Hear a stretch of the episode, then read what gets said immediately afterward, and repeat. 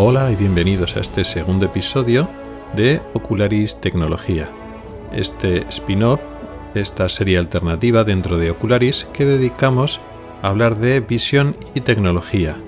Y en estos primeros episodios nos estamos concentrando en los dispositivos, en los cascos, en estos visores de realidad virtual y aumentada y extendida o metaverso o como lo queramos llamar, con motivo puntual de la presentación de la apuesta de Apple, de las eh, Apple Vision Pro, pero lo que vamos a ir diciendo en estos programas, en estos primeros programas dedicados a estos equipos, a estos dispositivos, realmente lo que vamos a decir en gran medida se va a aplicar a los dispositivos, quizá no los que habían hasta ahora, sino los que están por venir, que posiblemente en muchos sentidos sigan la estela de lo que ha presentado Apple el otro día. En el episodio pasado, en el primer episodio, hicimos un poco de introducción, lo que iba a ser eh, este spin-off, este sub-podcast, esta pequeña parte, esta serie especial del podcast, y también ya centramos en el tema en estos tipos de dispositivos de realidad virtual y aumentada. Y hoy ya vamos a centrarnos en un tema concreto y lo vamos a desarrollar en profundidad. Un aspecto concreto de cómo funciona las gafas de Apple en concreto y luego podremos extrapolar en mayor o menor medida a otros dispositivos similares y el tema de hoy es el seguimiento de la mirada como estos dispositivos, como en concreto las Apple Vision Pro, siguen la dirección de nuestra mirada para diversas tareas, diversos aspectos del funcionamiento del propio dispositivo y como veremos el tema tiene más miga de lo que parece. No es simplemente pues nada, diriges la mirada aquí y pues el dispositivo responde o utiliza esa información de esta manera y ya está. No, hay mucha más miga porque el movimiento de nuestros ojos, como nosotros organizamos y dirigimos nuestra mirada, no es lo mismo que cuando movemos nuestras manos o nuestros dedos o nuestros brazos. Pero antes de meternos en detalles de cómo funciona la visión humana y cómo funcionan los movimientos oculares de, fijación, de seguimiento de estímulos, ¿para qué utilizan estos dispositivos la dirección de nuestra mirada? Porque al fin y al cabo, eso, esa captura de esa información, que haya una serie de cámaras especiales que enfoquen nuestros ojos y un procesamiento eh, de los chips, de los, el cerebro, ¿no? del sistema de procesamiento de estos dispositivos que tengan que estar a tiempo real haciendo estos cálculos, es una cosa complicada que requiere de, mucho cálculo, de mucho procesamiento. Entonces, ¿para qué? ¿no? ¿Por qué es tan necesario? No podemos evitarlo y hacer las cosas de otra manera. Bueno, pues todos los dispositivos, no las nuevas Apple Vision Pro que saldrán el año que viene, no, sino ya desde hace bastantes años todos estos dispositivos, todos estos cascos de realidad virtual y luego también los de realidad virtual y aumentada, utilizan, y es muy importante, este, este seguimiento, esta dirección de la mirada. El dispositivo tiene que saber hacia dónde están dirigiendo, estamos dirigiendo nuestra mirada, nuestros ojos, para lo que ya he explicado previamente en otros episodios, que es el Foveated Rendering o Foveated Rendering, así escrito. Como ya lo expliqué en el episodio anterior de esta serie y previamente en otro episodio anterior, incluso con más detalle, nosotros tenemos nuestra zona de máxima resolución de la imagen solo en el centro de nuestro campo visual en el área del campo visual que corresponde en el centro de nuestra retina, que es la mácula y concretamente dentro de la mácula la fóvea. En el resto, conforme nos alejamos de la fóvea, la, cantidad de receptores, la cantidad de fotorreceptores conos y bastones que tiene la retina va disminuyendo de su densidad. Esos, esas células, esos receptores están más espaciados, con lo cual tenemos menos resolución de imagen. Es como si decir que los píxeles de nuestra retina se van haciendo más grandes y menos numerosos conforme nos vamos hacia la periferia de la retina y por tanto en la periferia de nuestro campo visual tenemos menos de resolución de imagen. Estos aparatos tienen que optimizar el renderizado de las imágenes que nos ofrecen. No tiene sentido que nos ofrezcan una imagen a máxima resolución en todos los 180 grados que nos pueden eh, eh, ofrecer de campo visual si luego después nosotros solo aprovechamos la máxima resolución en unos pocos grados en nuestra visión central de cada ojo. Y entonces lo que van a hacer es, en donde estamos mirando concretamente, nos ofrecen la máxima resolución, donde el máximo procesamiento de imagen, el máximo renderizado, y conforme nos vamos alejando a la zona periférica de donde estamos mirando, pues hacemos menos resolución que realmente nuestros ojos no se van a percibir, no lo vamos a notar y así ahorramos procesamiento de cálculo y así gastamos menos batería, la batería dura más, el dispositivo se calienta menos y hace falta menos potencia de cálculo. Porque claro, eh, algunos dispositivos, sobre todo antiguamente, realmente el cerebro pensante no estaba en el dispositivo, se conectaba en un cable a un ordenador o a una tablet o algo que es el que pensaba. Pero lo interesante, pues por, por portabilidad, es que sea la propia gafa independiente y con lo cual si el chip, si el proceso el procesamiento de las imágenes está en la propia gafas, pues cuanto menos trabajo inútil hagamos, mejor. Con lo cual todos estos aparatos tienen ese Foveated Rendering. Y el de Apple también, ahí no hay nada nuevo. Pero Apple, y ahí esto es más importante, utiliza también esta información de la dirección de la mirada para una cosa totalmente diferente, que esto sí que es eh, novedoso, que lo utiliza como una forma, la forma principal de manipular, de interactuar con la interfaz de usuario. Eso rompe un poco con la tónica habitual, porque lo que hacen otros dispositivos anteriormente es utilizar unos mandos de diferentes morfologías y diferentes funcionalidades que se tienen en las manos, ¿no? Y entonces eh, eh, con, esas, con esos mandos pues interactúas con el entorno virtual o parcialmente virtual que tienes delante de los ojos. O incluso se podría hacer que utilizaras las manos. Y realmente también con el dispositivo de Apple se puede manipular. De hecho, en algunas ocasiones utilizas tus manos, tus dedos, tus brazos, tus manos para manipular.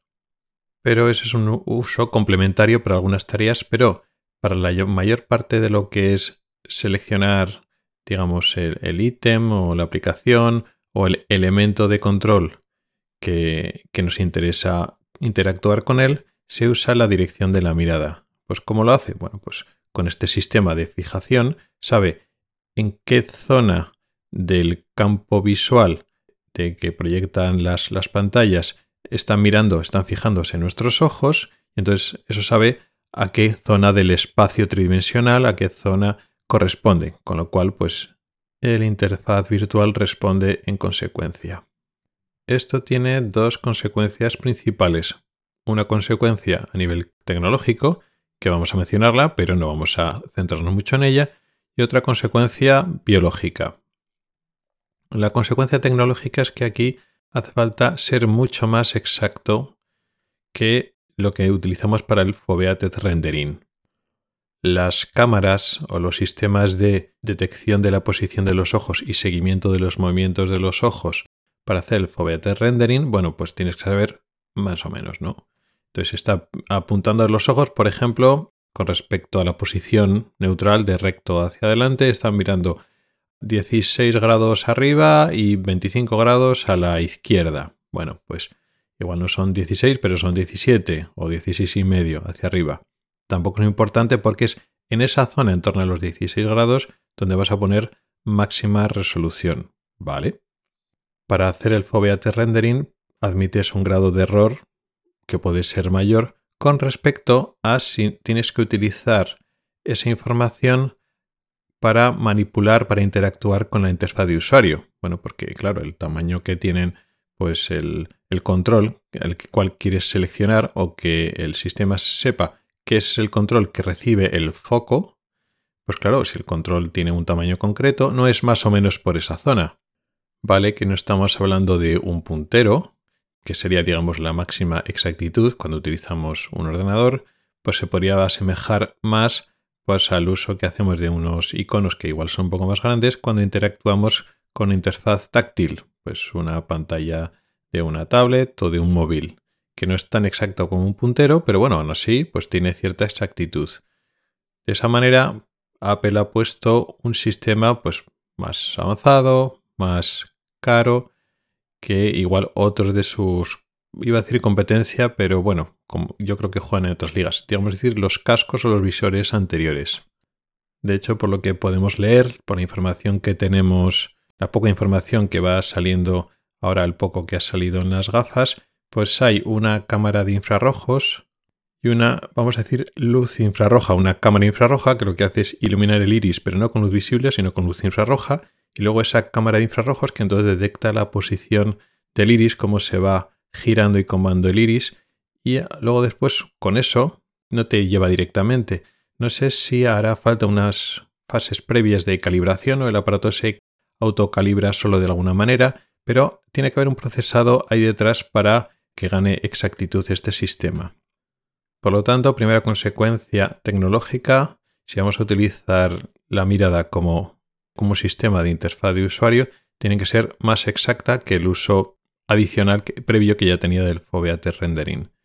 Con lo cual, pues hace falta más exactitud, hace falta más tecnología, más cara, con lo cual el aparato, por otras muchas razones, pero también se encarece en este sentido.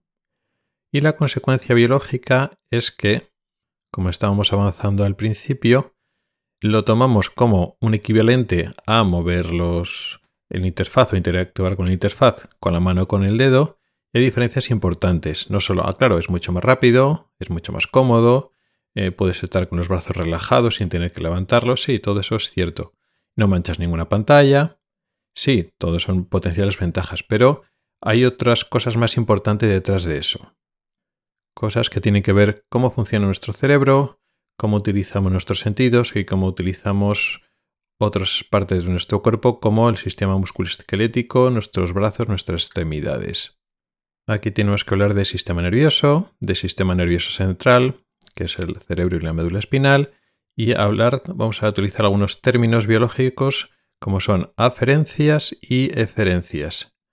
Aferencias es toda la información, cualquier estímulo, cualquier transmisión nerviosa que va hacia el sistema nervioso central, de forma centrípeta de la periferia hacia el centro, toda la información que va hacia el sistema nervioso central. Y hablamos de eferencias, todo aquello que sale del sistema nervioso central a una estructura periférica, lo que sale de nuestro cerebro, lo que entra y lo que sale. Las aferencias, como podemos entender, casi siempre se tratan de los estímulos, la información que llega de los sentidos. Se trata de estímulos sensoriales. Y sin embargo, las eferencias son las respuestas de nuestro cerebro a los diferentes estímulos. Y son, para lo que nos interesa a nosotros, principalmente respuestas motoras. Hay otras respuestas endocrinológicas, glandulares, hormonales, etc. Pero lo que nos interesa son las respuestas motoras voluntarias. Y esto funciona de forma muy natural, muy típica cómo funciona nuestro cerebro de forma natural, con las pantallas, en especial las pantallas táctiles. Nosotros recibimos información sobre todo por la vista. Entonces nuestros ojos, nuestro sistema visual en global, no solo los ojos, sino nuestro sistema visual en global, lo que hace es mirar la pantalla y está recibiendo la información de la pantalla de una forma muy parecida a como trabajamos en un entorno natural fuera del tecnológico. Y respondemos a lo que está pasando en la pantalla, respondemos al programa, a la aplicación, al sistema, con respuestas motoras, concretamente respuestas motoras de nuestros brazos, nuestras manos, nuestros dedos. Interactuamos de forma indirecta con el sistema a través del teclado o del ratón, o de forma más directa con nuestros dedos sobre la pantalla. Lo llamo de forma directa porque lo que vemos lo estamos manipulando, o sea, llamamos el dedo, nuestra mano, a exactamente ese objeto que estamos viendo en la pantalla y el ratón o el teclado es una, es una manipulación, es una diferencia indirecta, porque digamos que los dedos, las manos no están yendo directamente hacia la pantalla. Pero en cualquier caso es una forma como muy natural. De hecho, nuestro sistema visual en global, no solo los ojos como receptores de información, sino el sistema visual de forma amplia, los músculos que están moviendo los ojos, nuestra dirección de la mirada, ese tipo de cosas que hacemos con los movimientos oculares, están con la labor de recorrer la información que tenemos en la pantalla. Están haciendo una, función exclusiva y meramente visual en la pantalla como hacemos en la naturaleza. En la naturaleza nosotros utilizamos los movimientos seculares para ayudar y colaborar en nuestra visión, para recibir la información. Y luego después lo que tengamos que hacer, las tareas que tengamos que hacer nosotros, lo usamos las manos. Nosotros si queremos, yo qué sé, pelar una patata, pues no utilizamos los movimientos de los ojos para pelar una patata. Usamos los ojos y los movimientos para ver la patata y hacer el seguimiento de esa tarea manual y usamos nuestras manos para pues cocinar, para manipular lo que sea. Con lo cual, esa utilización de nuestros ojos y nuestras manos cuando estamos manipulando una pantalla táctil es como muy natural. Ahora pasa una cosa. En estos dispositivos, concretamente en el de Apple, los ojos funcionan de igual manera recibiendo información visual, que es la más importante, y utilizamos los movimientos oculares para ayudar en esa visión, para nosotros ver una, escena un estímulo visual que tenemos delante, tenemos que mover los ojos para la tarea de registrar visualmente lo que nos interesa, esa escena visual. En ese uso es como siempre, es totalmente pues, natural, intuitivo, involuntario y lo hacemos sin ningún problema. Pero simultáneamente estos movimientos oculares tienen una función eferente, lo que tradicionalmente es una función motora, pero del sistema musculoesquelético normal, es decir, nuestros brazos, nuestras manos, nuestros pies no los vamos a utilizar, aunque el sistema musculoesquelético. Entonces aquí esos movimientos oculares tienen una función simultánea de ayudar a la aferencia, al estímulo sensorial, a la información sensorial que llega al cerebro, pero simultáneamente tiene función eferente, función motora, función de interactuar con el sistema, con esos objetos virtuales que tenemos delante. Y eso hace que puede ser que no sea tan natural como el uso de las manos. Veremos que eso son todo un poco eh, elucuraciones. Luego puede ser supernatural, pero aquí podemos poner una pega, que hay que solventarla y hay que solucionarlas de algunas maneras. Una de las pegas que puede aparecer en este contexto es que los movimientos oculares no son tan voluntarios como los movimientos que podemos hacer con la mano o con un brazo. Esto puede sonar un poco raro porque, claro, mis ojos los controlo yo, no son movimientos involuntarios. Pero bueno, ahora vamos a ver que con esto hay que explicarlo un poquito más.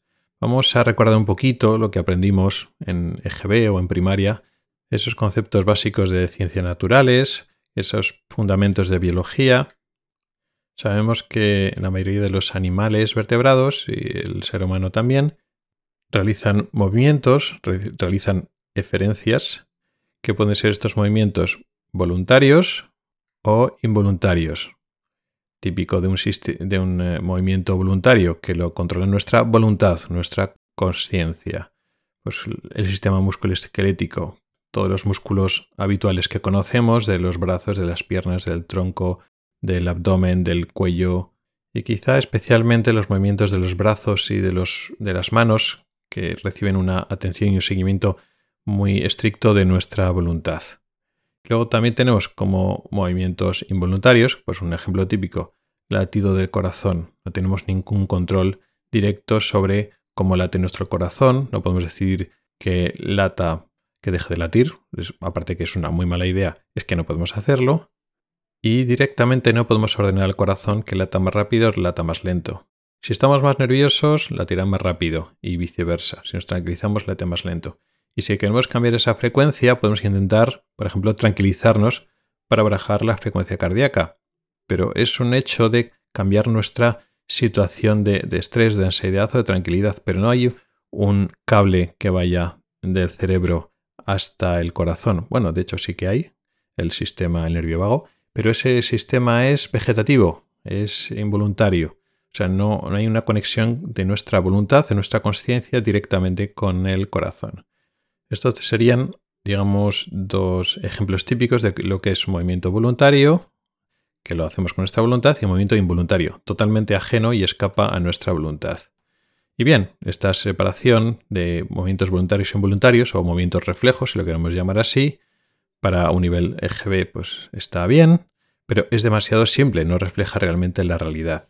Hay muchos movimientos, una gran cantidad de acciones que tienen que ver con la motilidad, con los movimientos de nuestro cuerpo, que están en medio. Digamos que el concepto de movimiento voluntario o involuntario es un, un espectro y bueno, podemos poner ejemplos extremos, pero hay una gran cantidad de ejemplos que están en medio. Por ejemplo, movimientos respiratorios. ¿Son voluntarios? Por supuesto que sí.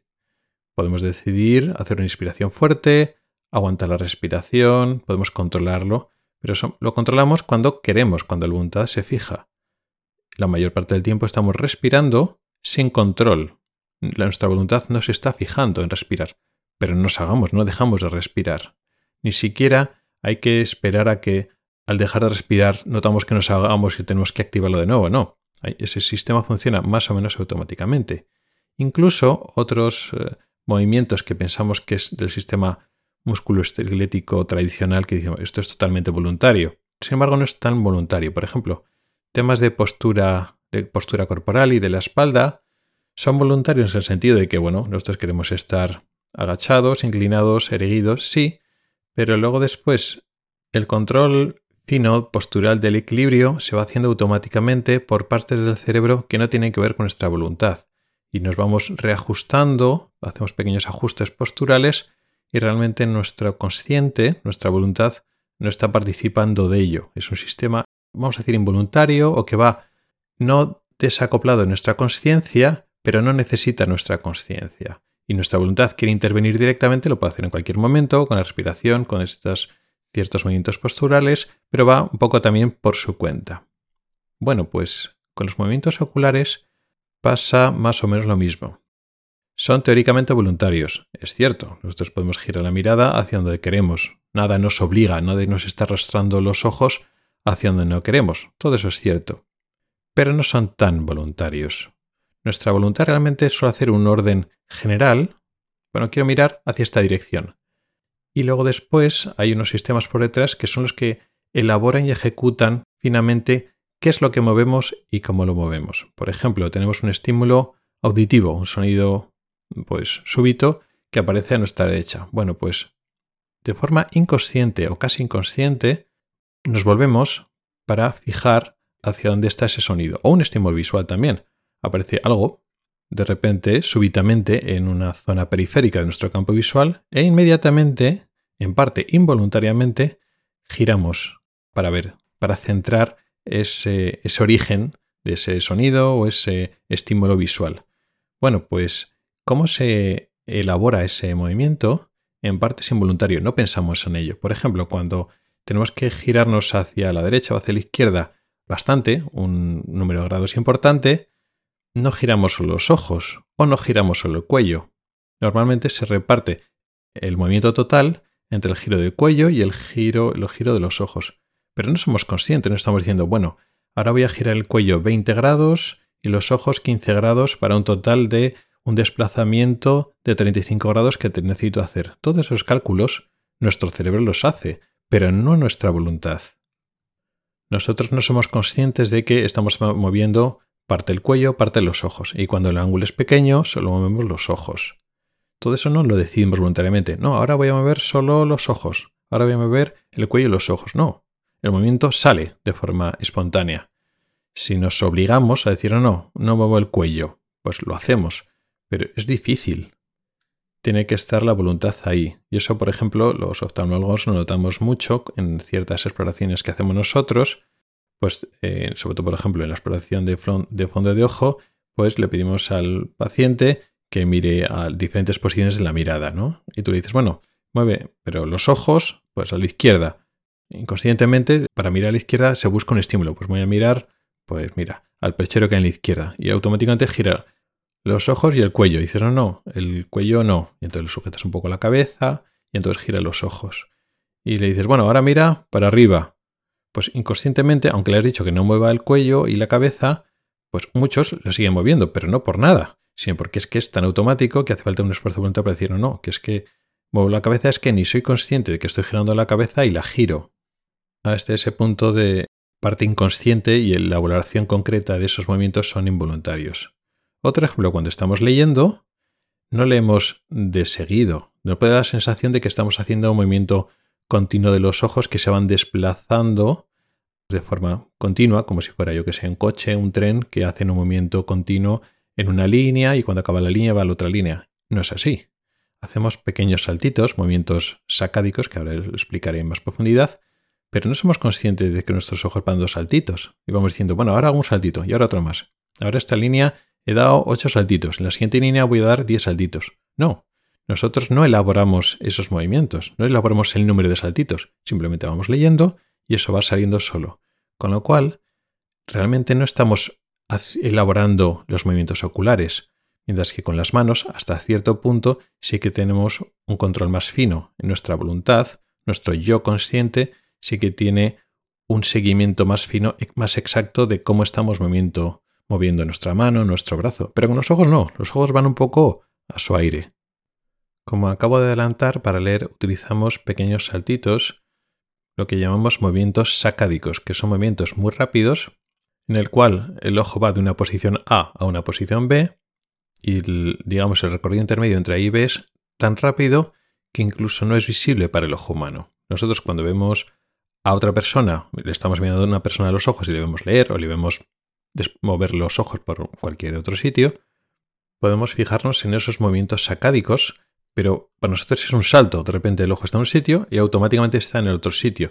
No le estamos viendo recorrer como el, ojo arranca de la posición A, acelera, acelera, coge más velocidad y luego frena hasta llegar a la posición B. No, nosotros no lo vemos. Cuando registramos un movimiento sacádico con unas cámaras de, estas que toman muchos fotogramas y luego puedes verlo a cámara lenta y ultra lenta, entonces sí, vemos que efectivamente es un movimiento que arranca, acelera y luego frena, pero eso es tan rápido, tiene, eh, ocupa tan pocos milisegundos que es invisible para nuestra visión normal. Y estos movimientos sacadíricos lo utilizamos para todo, no solo para leer. Cualquier imagen estática que tenemos delante la recorrimos con movimientos sacádicos. No vamos recorriendo con movimientos lentos toda la imagen, ni un texto, ni nada de eso. De hecho, los movimientos lentos, aunque existen, son mucho menos importantes de lo que podemos pensar. ¿Y eso por qué? ¿Por qué no recorremos una imagen con movimientos lentos para recorrer pues, una pantalla o una escena visual que tenemos delante? Bueno, pues es muy sencillo. El ojo funcionaría más o menos como una cámara fotográfica y necesitamos unos instantes para que la imagen se fije en la retina. Me explico. Nosotros cuando queremos registrar algo, pues necesitamos que la imagen quede fija, estática, durante un pequeño instante en la retina, quede proyectada en la retina de forma estática, que permanezca un mínima cantidad de tiempo para que pues esa impresión, esa información visual que llega a los fotorreceptores, pues se transmite. Y una vez ya tenemos esa impresión, esa instantánea, pues entonces ya podemos desplazarnos otra vez. Si estamos haciendo un movimiento continuo, estamos desplazándonos continuamente, no estamos dando tiempo a los circuitos de procesamiento que hay en la propia retina, ya no os hablado del cerebro que también, sino en la propia retina hay unos circuitos de procesamiento que elaboran las imágenes, que dibujan los perfiles de las siluetas de los objetos, elaboran también los colores, porque los colores se tienen que procesar y elaborar, una parte en la retina, otra parte en el cerebro, y hace falta una cantidad mínima de tiempo para que esas neuronas trabajan. Si hacemos un movimiento continuo, no hay un solo instante, cada, de un instante para otro, según se va moviendo el ojo, están llegando información diferente. La información, los fotones, la información que de un estímulo que se proyecta en un punto de la retina, el instante siguiente se proyecta en el receptor, en el fotorreceptor de al lado, con lo cual se corre toda la imagen en dirección contraria a la, a la dirección de la mirada se vería la imagen constantemente movida y no se tendría buena calidad de imagen, se vería siempre borrado. Con lo cual, aunque los movimientos lentos existen y tienen una, de forma concreta alguna indicación o alguna función, la mayor parte de las veces en objetos estáticos, incluso en objetos en movimiento, solemos utilizar movimientos sacádicos. Con lo cual, estos movimientos sacádicos, estos saltitos, es un poco la base de nuestro movimiento ocular y, por tanto la base motora de nuestra visión, de cómo vemos. Estamos viendo con máxima definición eso que tenemos en el centro de nuestra mirada, en la fobia, lo registramos bien, también registramos lo que hay en el campo visual periférico, por supuesto. Entonces, ahora queremos, hemos registrado y entonces tenemos escaneado una pequeña parte de la escena que tenemos delante, pues lo que hay en la pantalla, por ejemplo, o en la escena que tenemos con el visor este de realidad virtual o mixta o aumentada. Y entonces queremos recorrer pues esa pantalla de interfaz, por ejemplo. Bueno, pues hemos escaneado una pequeña parte de esa pantalla, de esa ventana, y entonces nos desplazamos para recorrer, para enfocar a otra parte. Entonces hacemos un movimiento sacádico, nos vemos unos grados pues a la izquierda, a la derecha, al lado que sea, y entonces volvemos a escanear otro instante. Y cuando escaneamos, saltamos. Y así con 3, 4, 5, 10, los saltos que haga falta, ya hemos escaneado lo que nos interesa. Pero no somos conscientes de que estamos recibiendo esa imagen a cachitos, a pequeños cachitos en pequeños instantes, y luego después nuestro cerebro reconstruye esas partes y se hace una imagen mental global. Nos da la sensación de que estamos viendo esa pantalla o esa escena visual en su conjunto, pero es mentira. No, recibimos todo con detalle de un golpe de vista. No, de un golpe de vista nos hacemos una idea de sus siluetas, de sus dimensiones, gracias a lo que tenemos en el campo visual periférico, pero recogemos todos los detalles y tardamos unos instantes, lo que nos, nos cuesta hacer esos saltos, esos movimientos sacádicos para hacer un escaneo correcto. Claro, y aquí hago un inciso. Esta información, que es en parte involuntaria, también es o sería útil para las personas que nos presentan esa, esa interfaz o esa información. Por ejemplo, una página web. En la página web, cuando estamos visitando la web que sea, como hemos dicho, no cogemos toda la información de, golpe. Vamos haciendo pequeños movimientos acádicos y vamos escaneando. Y vamos saltando de forma sistemática de arriba abajo y de izquierda a derecha. Normalmente no. Vamos saltando en las cosas que más nos llaman la atención. Es más, y nos detenemos para escanearlo, para coger más información en los elementos que despiertan más nuestra atención, nuestro interés. Y esa información de qué es lo, más interesante para el usuario, qué es lo primero que se fija, en qué, en qué lugar de esa web se detiene más tiempo a mirar. Esa información sería súper útil, pero ahora no la tienen, porque hasta ahora nada registra nuestra mirada. Hasta ahora, bueno, pues sí, lo que hace es clic, pero bueno, a veces estás mirando o estás haciendo caso a una cosa y no estás haciendo clic. Bueno, pues con el scroll, pues estás recorriendo una página y se detiene más en este, en este texto, en esta imagen o en este control. Vale, bueno, porque está delante del usuario, porque ha hecho el scroll hasta ahí. Bueno, pues tienes cierta información, pero no es una información tan útil como si pudieras saber dónde está mirando el sujeto. Eso sería muy interesante. Pero es que además, eso, para los que les eh, preocupan por la privacidad, eso es una información que coges del usuario, que robas del usuario de forma involuntaria. Porque tú puedes estar mirando algo y cuando ya tienes información de ese algo, tú decides si haces clic, si no haces clic, si interactúas con esa interfaz de usuario. Pero cuando estamos en una, fase previa, cuando estamos recibiendo información, ya estamos dando, si realmente pueden coger información de la información esta mirada, están cogiendo información nuestra antes de que nosotros realmente hayamos visto todo, porque es en el proceso de ver, escanear y entender lo que tenemos delante, donde ya están cogiendo información nuestra sin que nosotros interactuemos voluntariamente, no estamos moviendo, tocando en ese control, no, sino sin tocar nada, ya saben lo que nos estamos fijando y, lo que nos está llamando la atención.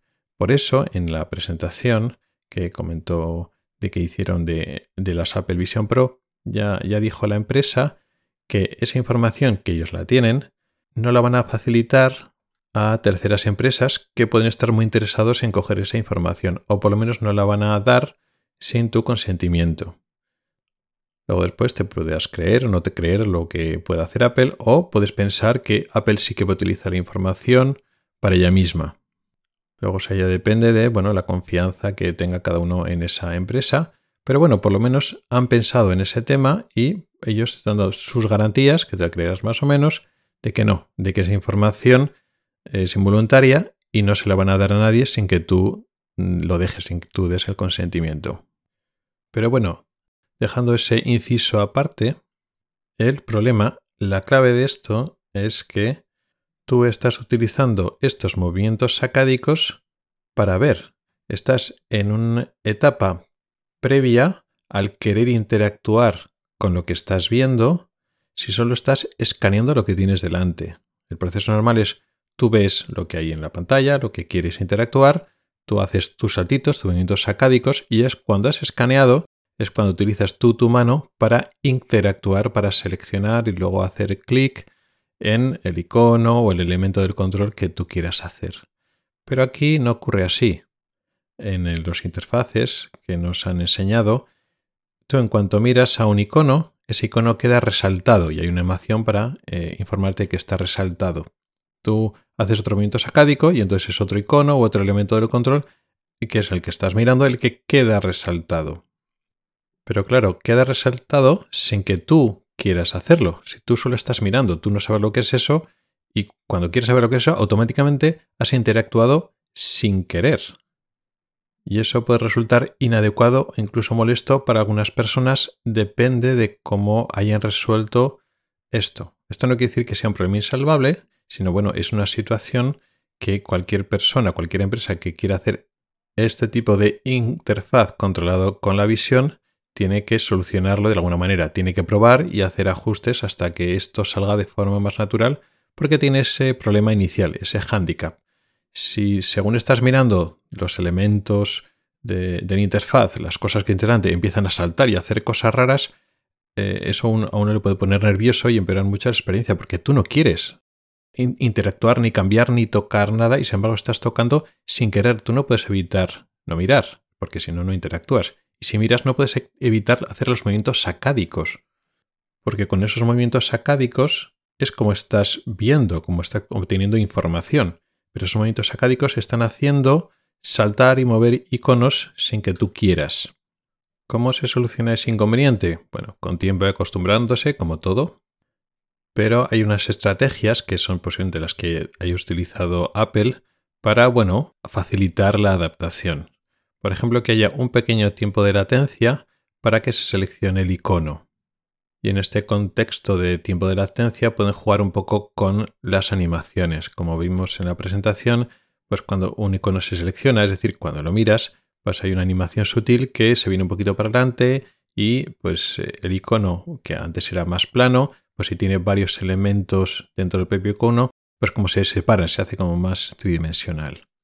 Entonces pueden jugar con un poquito de latencia, un poquito de retraso entre que miras algo y entonces se va seleccionando, se va iniciando esa animación, pues pasa una pequeña latencia para que no sea según está recorriendo todo empieza a saltar, todos los iconos se empiezan a, mover, a cambiar de estado y es un poco descontrol, esa sensación de que todos estás desorganizando y moviendo todo el interfaz, sino que bueno, no, pues Solo cuando te fijas una cosa se mueve y cuando se separa se mueve, pero un poco a su ritmo para que eso no se descontrole.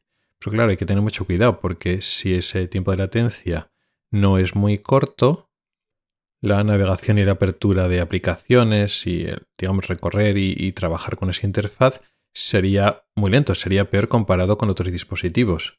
Claro, si ellos te quieren presentar utilizar las Apple Vision Pro en un trabajo de ordenador. De hecho, puedes coger el, propio trabajo del ordenador y empezar a utilizarlo con pantallas virtuales.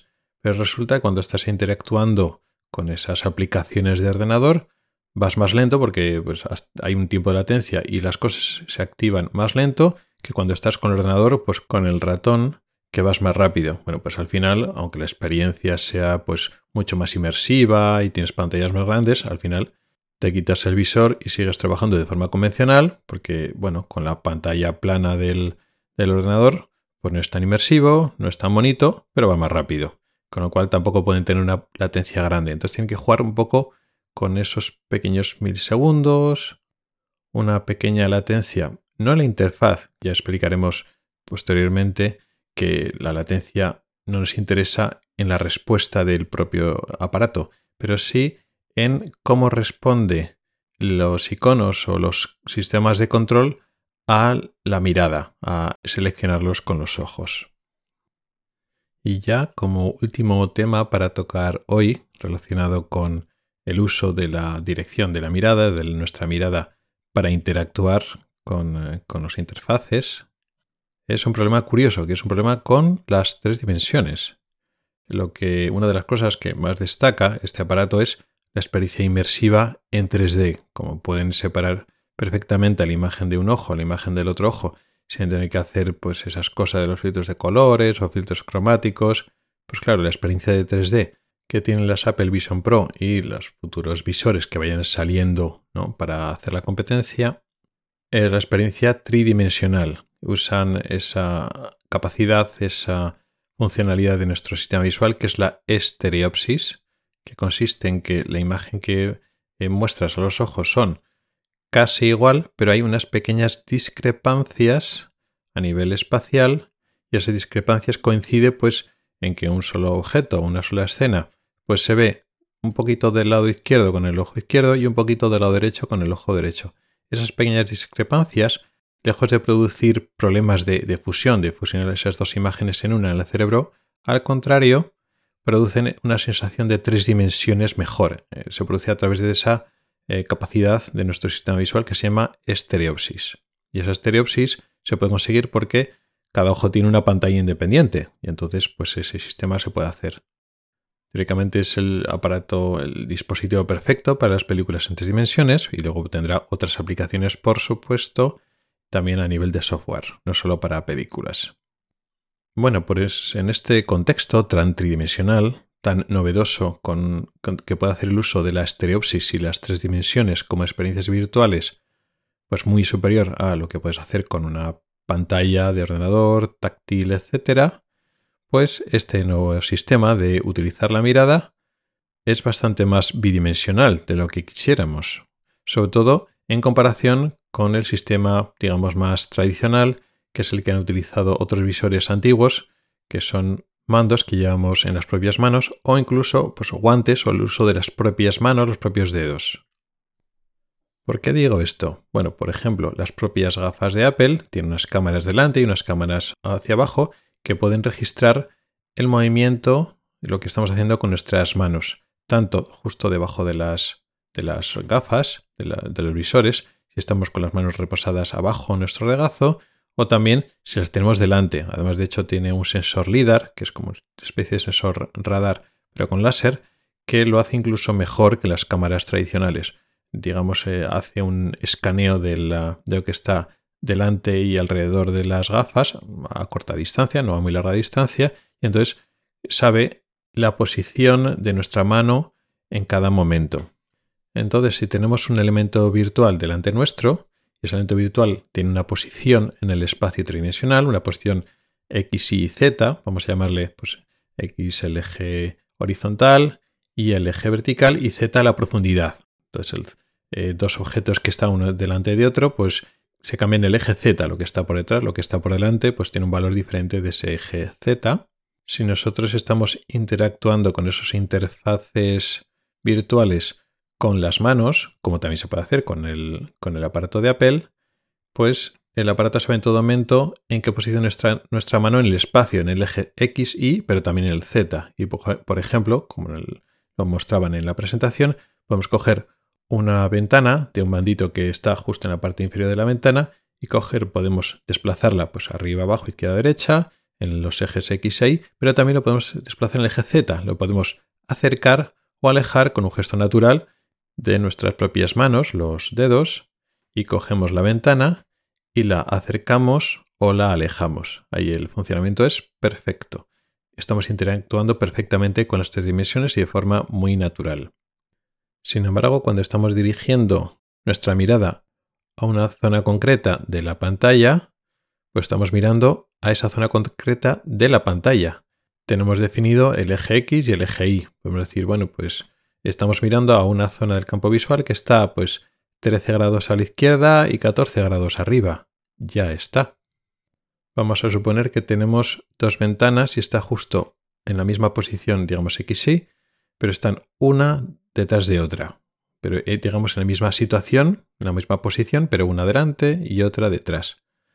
Si tenemos, si lo estamos eh, manipulando o queremos utilizar nuestra mirada, nuestros ojos, pues digamos estamos viendo al mismo sitio. Si vamos, vemos la, ventana de delante o por lo que sea semitransparente y estamos viendo también la ventana de atrás por transparencia, nuestros ojos están mirando al mismo sitio, es la misma posición con lo cual no podemos tener interactuación 3D. Si hay elementos virtuales que están uno detrás de otro, si no tiene separación en el eje XY y solo hay una separación en el eje Z, pues las gafas, el visor, no sabe a qué estamos mirando. Con lo cual, curiosamente, nuestros brazos y nuestros dedos van a funcionar muy bien en tres dimensiones y de hecho las gafas, el visor tiene un sensor LIDAR precisamente para hacer eso, para otras cosas, pero sobre todo para hacer eso. Y sin embargo nuestros ojos, nuestra dirección de la mirada, que es un poco lo estrella, pues no tiene ese, ese funcionamiento tridimensional que caracteriza al visor de Apple. Aquí está diciendo un poco de trampa. ¿Realmente se podría utilizar nuestros ojos para tener información tridimensional? Se podría. Pero dudo que Apple lo esté haciendo. Me puedo equivocar y estaría contento de que me haya equivocado, pero no creo que lo haya hecho. Primero, porque es muy difícil y segundo, porque es posiblemente un poco inexacto. Me explicaré. Vamos a volver al ejemplo que acabo de dar de que tenemos una ventana por detrás de otra. Pues si tenemos una ventana virtual que está pues, justo delante nuestro, la posición 00 en los ejes X y, justo delante. Pero está, esa pantalla virtual está, digamos, proyectada, está creada a 40 centímetros delante nuestro. Bueno, pues nuestros ojos no es que vayan paralelos, nuestros ejes visuales convergen en esa ventana que está delante nuestro, pero además a 30 centímetros. ¿A qué me refiero con lo del eje visual? Más o menos con lo que hemos estado hablando todo el rato. Estamos diciendo la dirección de la mirada. La dirección de la mirada, digamos que es una proyección de nuestro eje visual. El eje visual es una línea imaginaria que pasa por el centro de la, retina, por la fobia, y pasa por el centro de la córnea, la parte delante de nuestros ojos, y como si fuera una, línea, se proyecta hacia afuera del espacio. De tal forma, lo que está viendo un ojo independientemente, ya no hablo de los dos salves, sino un ojo en concreto, lo que estamos fijando, el objeto que estamos centrado en nuestro campo visual, está al final de nuestro eje visual. Tenemos que imaginar esa línea que va de forma imaginaria del objeto que estamos mirando hasta el centro de nuestra retina, hasta nuestra fobia. Claro, nosotros tenemos dos ojos y estamos mirando un objeto que está delante nuestro. Esos ejes visuales, aunque parezca que van paralelos, que estamos manejando nuestros ojos paralelos, realmente no es así. Esos ejes visuales tienen que converger para el mismo objeto, para que estamos mirando la misma cosa. Entonces, claro, si estamos mirando un objeto que está, un objeto virtual, como decíamos antes, justo delante de nuestro, pero a 30 centímetros, los ejes visuales y por tanto los ojos están convergiendo de tal forma que están mirando a 30 centímetros. Vamos a suponer que hay otro objeto en la misma posición, pero más lejos. O ese mismo objeto que, de forma virtual, se separa y se va, pues en vez de 30 centímetros, a 2 metros. Bueno, pues entonces los ojos se tienen que mover. Y entonces se produce un movimiento de divergencia. Los ojos se acercan más a una posición de estar paralelos. No paralelos del todo se van a poner, pero en diferencia. Entonces van hacia la divergencia y entonces se dirigen hacia allá. Y entonces se cruzan los ejes visuales no a 30 centímetros, sino a 2 metros. Esos movimientos realmente también los registrar. Y potencialmente un sistema de procesamiento lo podría analizar y podría estimar donde estamos enfocando, donde estamos dirigiendo nuestros ojos en un espacio tridimensional. Creo que Apple no lo va a hacer porque es más difícil y además tiene cierto grado de error. Los ojos tienen una cosa que se llama cierto grado de profundidad de campo y entonces entre igual lo que estamos enfocando a 30 o a 33 centímetros no hay mucha diferencia y entonces es muy difícil de detectarlo. Pero igual, como he dicho antes, me sorprendo y Apple eso lo tiene o lo tendrá en cuenta o se tiene en cuenta en algunas aplicaciones o en algunos casos concretos este aspecto de, digamos, la convergencia, la divergencia de los ojos en función de lo lejano o lo cercano del objeto, es decir, del eje Z. Si realmente eso lo tiene en cuenta, pues efectivamente la interfaz ocular, la interfaz de manipular con los, con los ojos, es mucho más completa entonces, efectivamente, el visor tiene información de a dónde estamos mirando en cada momento en el eje en el eje X, en el eje Y y también en el eje Z. Tiene información de profundidad. Pero ya digo que lo dudo, porque tiene dificultades adicionales.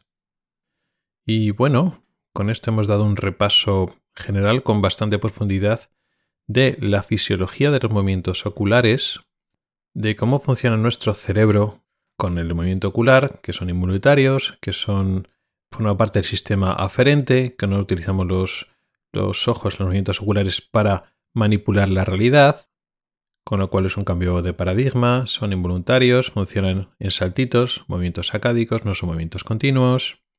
Todo eso va a tener una importancia capital porque, como digo, es un cambio de, de forma de trabajar, es un cambio de paradigma. Las revoluciones previas de la diferente tecnología y cómo interactuamos con ellas, pues no rompía el paradigma motor, vas a manipular algo, pues respuesta motora de brazos y manos, que es lo que utilizamos para manipular las cosas, y la información la recibimos auditiva, pero sobre todo visual, como siempre. Aquí hemos cambiado el chip, seguimos utilizando las manos para manipular y hacer cosas, pero aquí el papel del movimiento de los ojos tiene un papel fundamental y eso es un cambio importante. Esto de la dirección de la mirada luego va a tener importancia en otros programas posteriores, cuando hablemos de anomalías de los movimientos oculares y de la posición de la mirada, pero hoy nos hemos que centrar en el funcionamiento normal, habitual de los ojos sanos sin problemas de movimientos oculares. Y ya solo hablando en el caso modelo, en el caso vamos a decirlo normal, ya tiene bueno, pues algunas particularidades que implican que hay que cuidar y hay que trabajar mucho en estos interfaces y veremos cuando tengamos más información de cómo funcionan, pues podremos desarrollar más de algunas incógnitas y algunas especulaciones que hemos tenido que hacer al respecto. Y esto ha sido todo. Muchas gracias por escucharme, espero que te haya resultado interesante. En las notas del programa tienes los métodos para contactar conmigo, para comentarios, dudas, sugerencias. Puedes proponer temas para próximos episodios de esta serie especial dedicada a la tecnología o de lo que quieras relacionado con la visión y nos oímos el próximo episodio. Adiós.